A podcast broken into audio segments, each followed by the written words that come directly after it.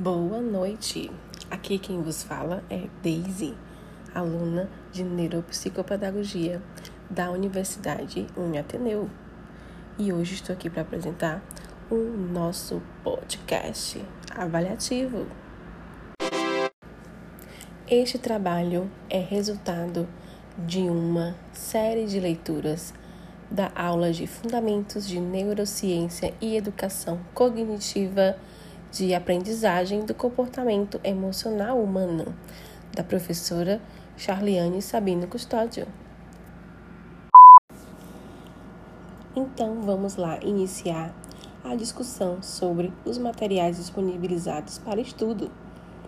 E eles conversam entre si, falando sobre neuroplasticidade e também neurociência, envolvidos na educação e na aprendizagem.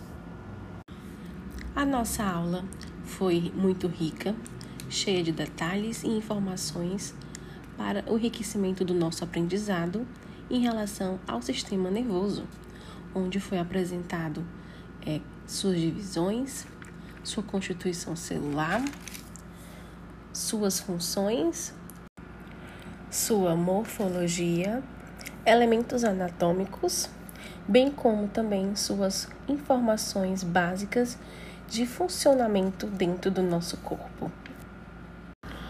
Estudamos bastante as partes do encéfalo que a compõem. Dentre elas também vimos suas funções e suas partes.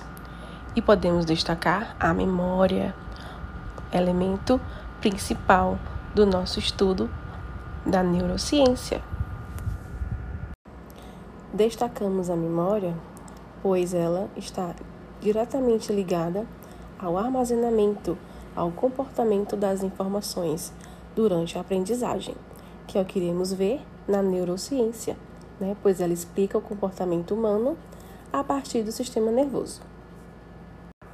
Para o nosso estudo, vamos focar em neuroplasticidade e educação pois a neuroplasticidade está diretamente ligada à aprendizagem e à memória, né? E também está ligada à neuroeducação, né? Que se aplica na educação, na aprendizagem, que é o foco da nossa disciplina.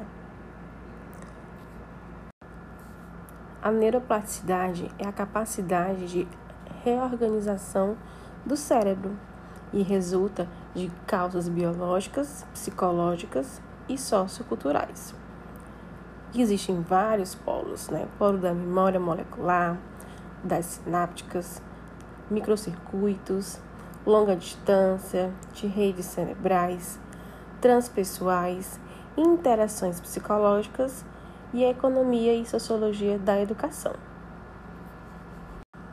Como vamos falar muito de memória, vamos começar falando de memória sináptica, que são as alterações perenes, ou seja, duradouras da estrutura molecular, que ela é consolidada através de estímulos do ambiente.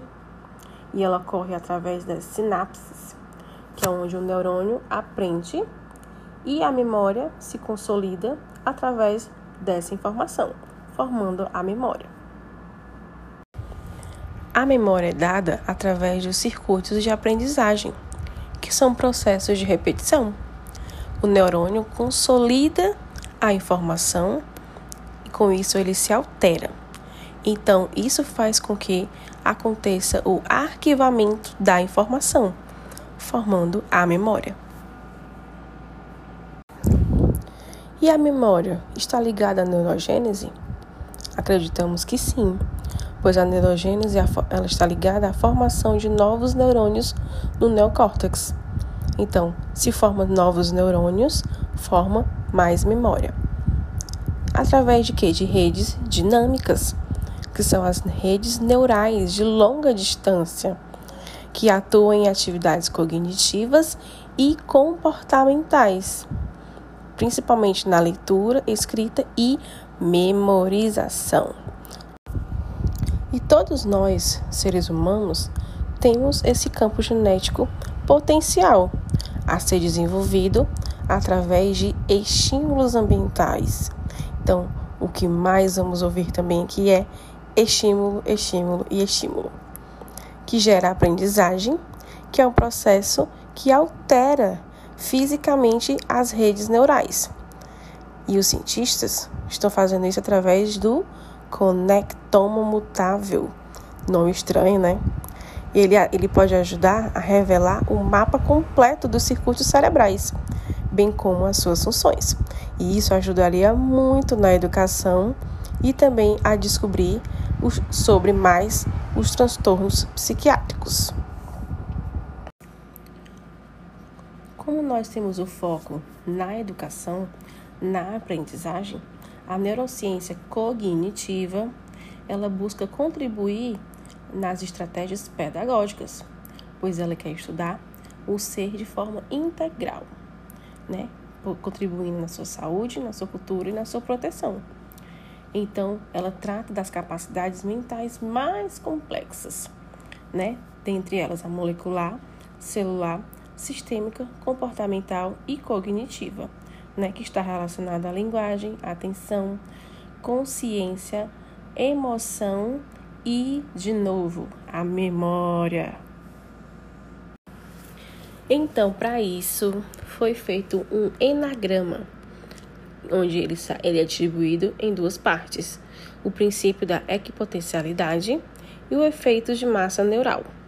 O princípio da equipotencialidade é os neurônios são especializados em registrar as lembranças, armazenando e distribuindo por toda a extensão das áreas corticais primárias. E o efeito de massa neural o córtex funciona de forma mais complexa, certo?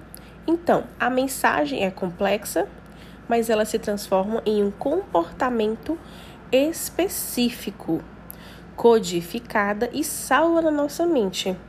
É como se fosse uma sinfonia de neurônios fundamentais, trabalhando em conjunto, se espalhando para vários lados.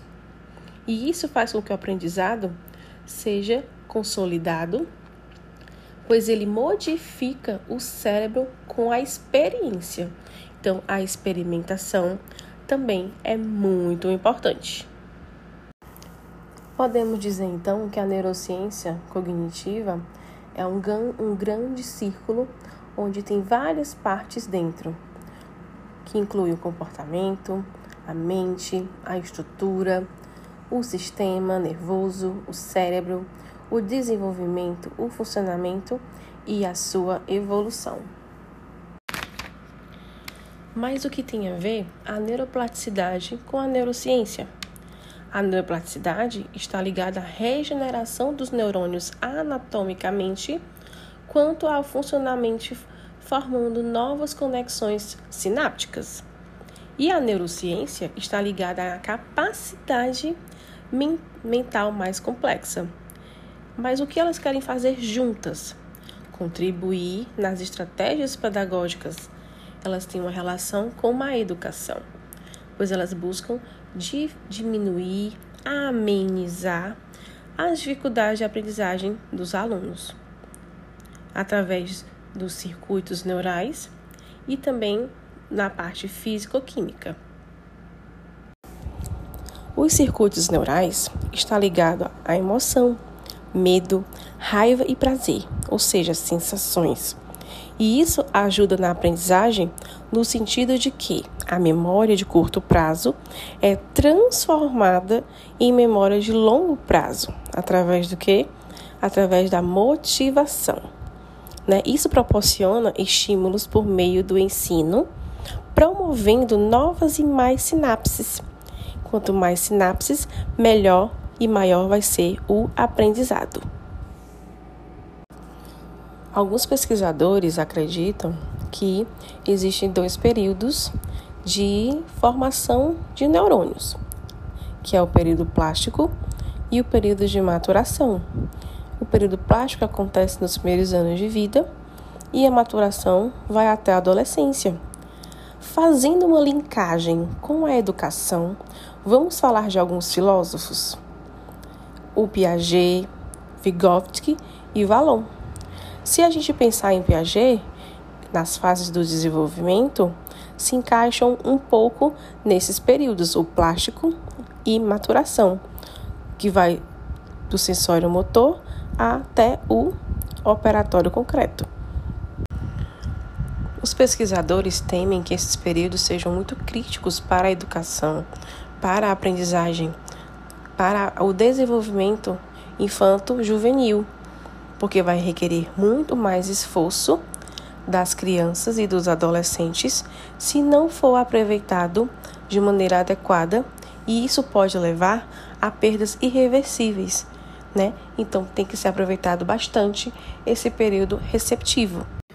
Então, qual é o segredo para que isso não aconteça? Estímulo, estímulo, estímulo, extra, extra. Nada mais, nada menos do que muito estímulo.